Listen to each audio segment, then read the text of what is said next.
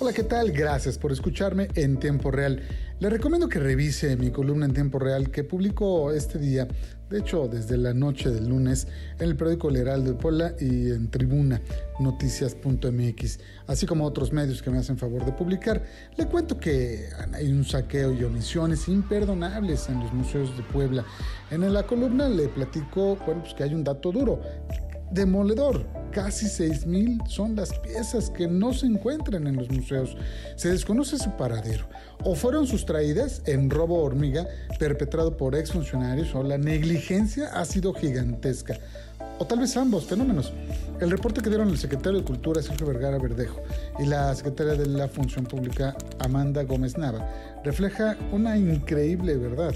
Quienes debían resguardar los museos no lo hicieron simplemente incumplieron con su obligación. Ayer el gobernador Miguel Barbosa cumplió con su promesa de dar a conocer a detalle el robo de los museos, y así lo hizo. La nota de mi compañero Martín Gutiérrez da cuenta de ello.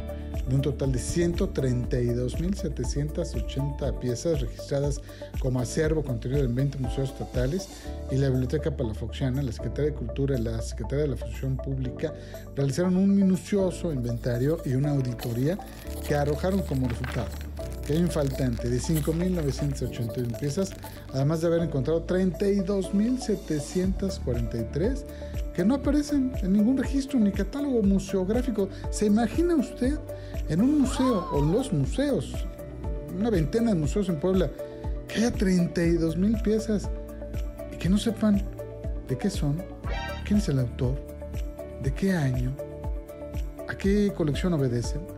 No, es increíble. Le recomiendo echarle un ojo a esta información. Muchas gracias. Nos escuchamos pronto. En tiempo real.